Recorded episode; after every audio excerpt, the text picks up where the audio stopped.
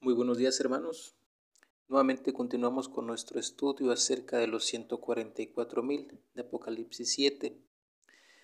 Veíamos en el tema anterior que eh, hay un ángel que sube del este en Apocalipsis 7, el ángel que tiene el sello de Dios, el ángel que sella los 144.000, y también hay tres ángeles en Apocalipsis 14, mensaje de los tres ángeles. Pero también está el mensaje del ángel de Apocalipsis 18.1. Y en ese contexto vamos a continuar. De los tres ángeles de Apocalipsis 14, 6 al 11, Juan escribe, y vi otro ángel volar por en medio del cielo y el tercer ángel lo siguió. Estos ángeles que se siguen uno al otro fueron vistos volando en medio del cielo donde está el sol a mediodía, en toda su fuerza. Hay una diferencia entre estos ángeles y los ángeles de Apocalipsis 7 y 18.1. Esos ángeles ni están ascendiendo ni vienen, sino continúan volando en medio del cielo, los tres ángeles. El significado es que los mensajes de estos tres ángeles no son tan poderosos como el de Apocalipsis 18.1. Porque Juan dice que vio al ángel venir es decir, estar sobre la tierra. El ángel mencionado aquí está cerca, el ángel de Apocalipsis 18.1, pero los otros tres ángeles de Apocalipsis 14 están a distancia, están lejos. Este símbolo muestra que no pueden ser tan poderosos como el que está cerca, el de Apocalipsis 18.1, sino que estos tres ángeles están volando y continúan volando, lejos. El significado es que mientras que ellos no son tan poderosos, continúan largo tiempo hasta que este otro ángel de Apocalipsis 18.1 se una con ellos, como ha sido con los mensajes del primero, segundo y tercer ángel hasta ahora.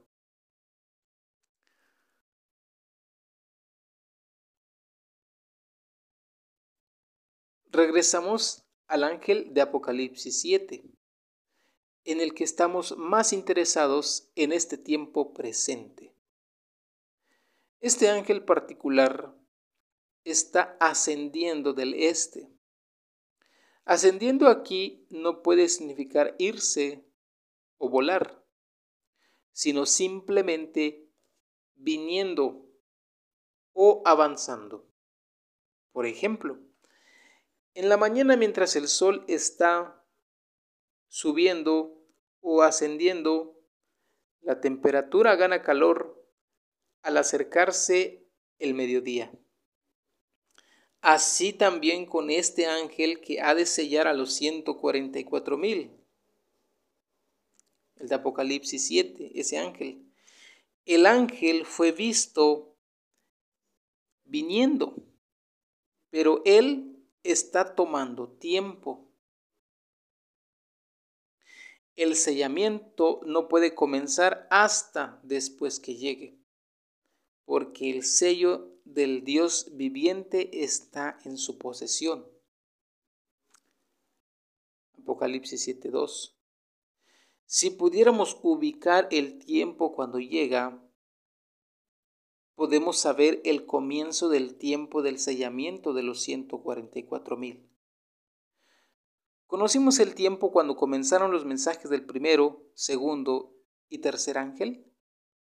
Nuestra respuesta es sí. No hay razón para no conocer el tiempo definido cuando llega este ángel de Apocalipsis 7.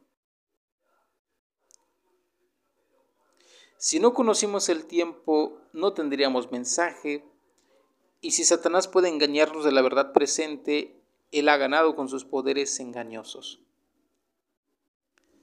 La profecía de Juan en Apocalipsis 7 de este ángel que asciende fue solo una visión de algo por venir. Y el cumplimiento de esta profecía fue comprendida cuando a la hermana White le fue dada su primera visión en 1844, la cual fue una visión de los 144 mil. Léase primeros escritos, páginas 13 al 20. Juan profetizó de este movimiento y la escena del ángel que asciende del este, la visión de Juan, se hizo realidad en 1844.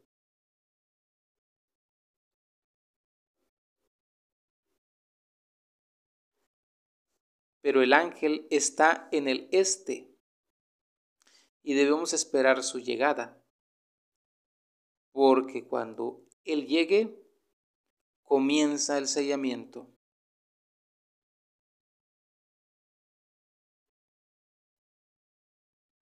Nunca mueren los 144 mil. Los santos vivientes, 144 mil en número.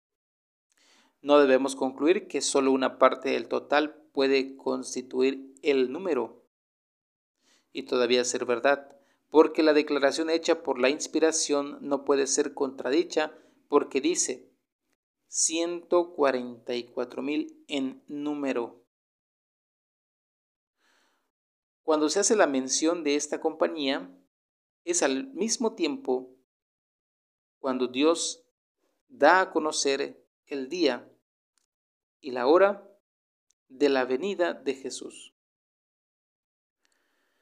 Si podemos ubicar a qué tiempo de la historia del mundo Dios dice el día y la hora de la venida de Jesús, entonces podemos saber más acerca de esta compañía. Citando primeros escritos, página 285, pero había un claro de persistente esplendor de donde salía la voz de Dios, como el sonido de muchas aguas estremeciendo los cielos y la tierra. Sobrevino un tremendo terremoto. Abriéronse los sepulcros y los que habían muerto, teniendo fe en el mensaje del tercer ángel, y guardando el sábado, se levantaron. Al declarar Dios el día y la hora de la venida de Jesús y conferir el sempiterno pacto a su pueblo. Amén, hermanos. Eh, cosas interesantes a resaltar es de que el mensaje de los tres ángeles no llegaron juntos, Primero se presentó el primero, eh, le siguió el segundo ángel y posteriormente el tercer ángel. Es lo que se conocía. Pero también el ángel de Apocalipsis 18.1 se le va a unir a ellos, como dice eh, Primeros Escritos, página 277. Dice, después vi otro ángel poderoso al cual se le ordenó que bajase a la tierra y uniese su voz a la del tercer ángel para dar fuerza y vigor a su mensaje. Y dice también que este mensaje parecía ser un complemento del tercer mensaje, pues se le unía como el clamor de medianoche, se añadió en 1844 el mensaje del segundo ángel. Otro punto a resaltar es que el mensaje del tercer ángel no es el que sella a los 144 mil, sino que es el ángel de Apocalipsis 7. Por eso es el ángel en el que debemos estar más interesados en este tiempo presente, porque es el ángel que sella. Otro punto interesante es que eh, en primeros escritos, página 13 al 20, se cumplió la profecía de Apocalipsis 7, la profecía de Juan, el que escribió Apocalipsis. Y se hizo realidad la escena del ángel que asciende del este en 1844. ¿Y qué sucedió en ese tiempo también? Aparte de que esa escena del ángel que asciende del este se hizo realidad en 1844, en ese mismo tiempo se hizo, eh, inició el juicio investigador de los muertos justos. Así que hoy aprendimos eso, de que en 1844, el 22 de octubre, inició el juicio investigador de los muertos justos, pero también eh, la escena del ángel que asciende del este se hizo realidad en 1844. Apocalipsis 7 también tuvo ese cumplimiento. Y de hecho, eh, en los sellos, eh, en Apocalipsis capítulo 4 hasta el capítulo 8, esos, esos capítulos, capítulo 4, 5, 6, 7 y 8, cinco capítulos en total, hablan precisamente el tema de los sellos. Por eso en Apocalipsis 7 todavía entra el periodo de los sellos. Por eso esa escena del ángel que asciende del este se hizo realidad también en 1844, en el tiempo del inicio del juicio. Y también eh, vimos que el número 144 mil le llama a la hermana White santos vivientes en primeros escritos, páginas 13 al 20, y son 144 mil en número. Eh, entonces, eh, también en primeros escritos, páginas 13 al 20, dice que cuando se menciona el número de los 144 mil, también dice ahí que Dios va a dar a conocer el día y la hora de la venida de Jesús. Quiere decir que se va a conocer un día o va a llegar el tiempo cuando Dios va a dar a conocer el día y la hora de la venida de Jesús, lo cual hoy todavía no se sabe. En primeros escritos, página 285, dice que la hermana White vio eh, en visión que un claro de persistente esplendor, una gloria, salía, de allí salía la voz de Dios, estremecía los cielos y la tierra, y dice también que vino un tremendo terremoto y se abrieron los sepulcros, así como está así como cuando Jesús resucitó, eh, eso está registrado en Mateo 27, versículo 53, cuando Jesús resucitó, también hubo un terremoto y también aquí la hermana White tuvo una visión de lo que se va a cumplir todavía en el futuro. Vino un tremendo terremoto y se abrieron los sepulcros y dice que los que habían muerto teniendo fe en el mensaje del tercer ángel y guardando el sábado se levantaron.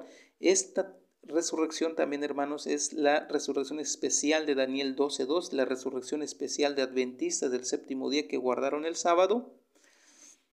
Eh, resucitan antes de la segunda venida de Cristo, que está registrado en Primera de Tesalonicenses capítulo 4, versículo 16 en adelante. Allí los adventistas no van a resucitar en la venida de Jesús.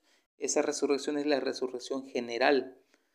Los adventistas resucitan antes, al declarar Dios el día y la hora de la venida de Jesús y conferir el sempiterno pacto a su pueblo. Entonces, eh, cuando resuciten los adventistas en la resurrección especial, allí también dice que Dios va a declarar el día y la hora de la venida de Jesús.